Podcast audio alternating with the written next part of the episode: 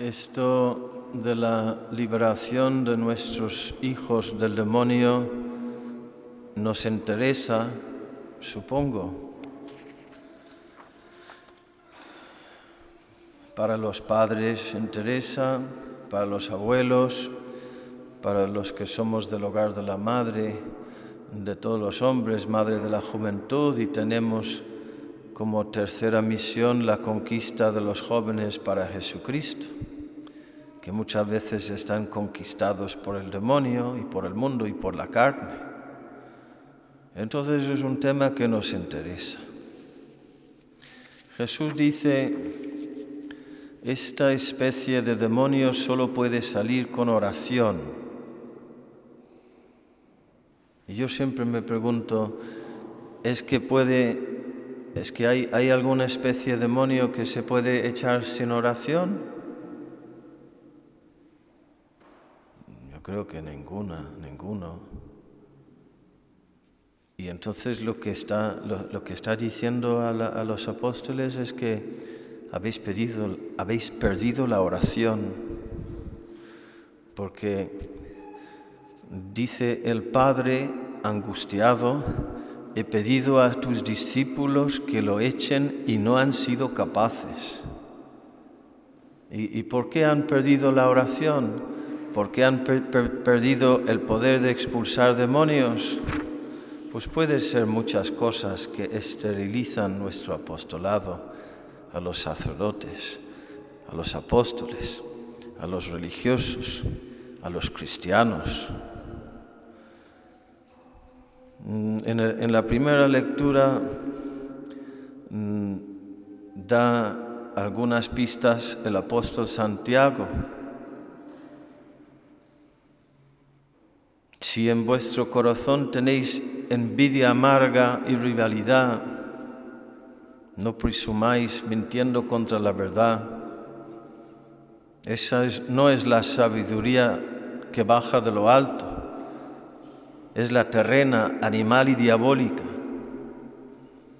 Donde hay envidia y rivalidad, hay turbulencia y todo tipo de malas acciones. Cuando este espíritu entra en las comunidades cristianas, sean familias, sean eh, parroquias, comunidades parroquiales, sean comunidades religiosas, consagradas, activas o, contemplativas. Cuando entra este espíritu de división, de envidias, de rivalidades, de querer subir, de querer mandar yo, de querer todo esto. No tienes poder para echar demonios porque el demonio ya te tiene atado a ti. ¿Cómo vas a liberar tú a otros si no eres libre tú de todo eso? Entonces el camino siempre es hacia abajo, hacia abajo, hacia abajo, hacia la humildad, la mansedumbre, la paciencia, la obediencia, el saber ceder, no estar con mis ambiciones, con mis derechos, mi dignidad, mi honor.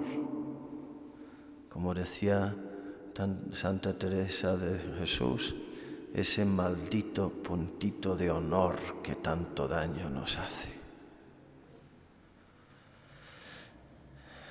Que produce tensiones y divisiones en los matrimonios, en las familias, en todas las comunidades, neutralizando y esterilizándonos completamente para la obra de Dios y para la guerra contra el demonio.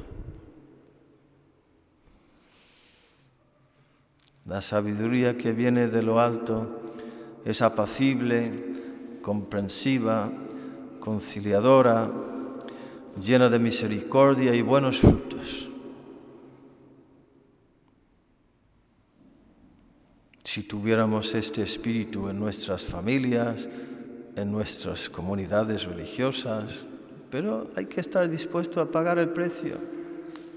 Yo he visto en mi tiempo como sacerdote y como párroco ¿Cómo inicias una obra? Se reúnen seis, ocho, diez personas y, empiezan con entusiasmo y con una unión en el mismo espíritu y en los mismos deseos santos y enseguida empiezan las envidias y las rivalidades y todo termina en nada o peor que nada.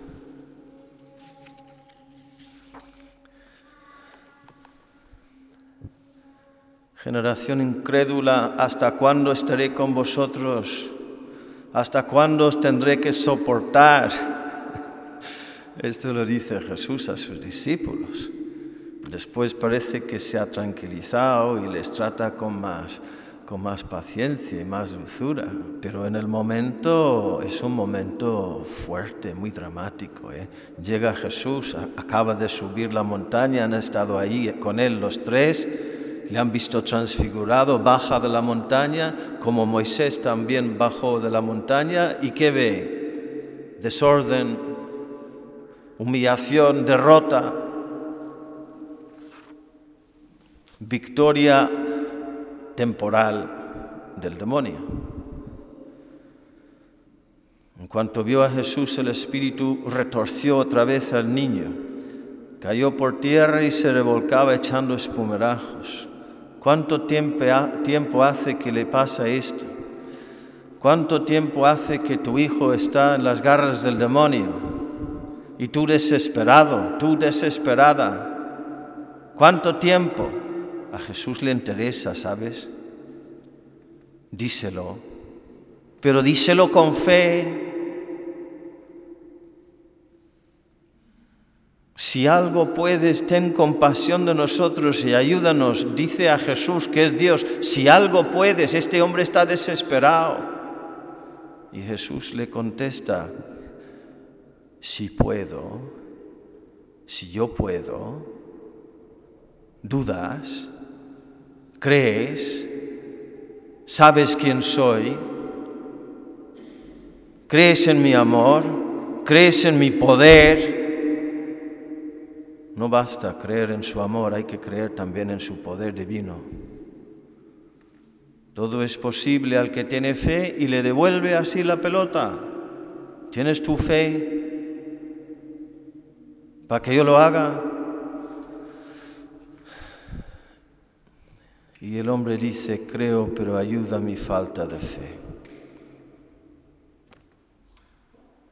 Tengo fe, pero es poca y débil me escandalizo fácilmente, caigo en la desesperación, me canso, me deprimo. Tengo fe, pero mi fe es débil y con esto a Jesús le basta. Yo te lo mando, sal de él y no vuelvas a entrar en él. Gritando y sacudiéndolo violentamente, salió. El niño se quedó como un cadáver Muchos decían que estaba muerto.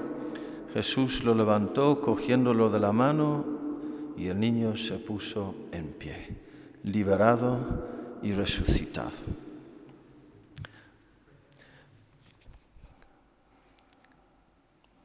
Nos consuela mucho esto. Mientras haya perseverancia en la fe, aunque sea una fe débil, susceptible a la, a la, a la duda, a la desesperación, a la tristeza en momentos. Basta con decirle, tengo fe, pero mi fe es débil, para que el Señor nos prometa y nos garantice aquí hoy con su palabra que Él responderá, no dice cuándo, pero dice que sí que lo hará con la liberación y con la expulsión del demonio. Ten fe, que así sea.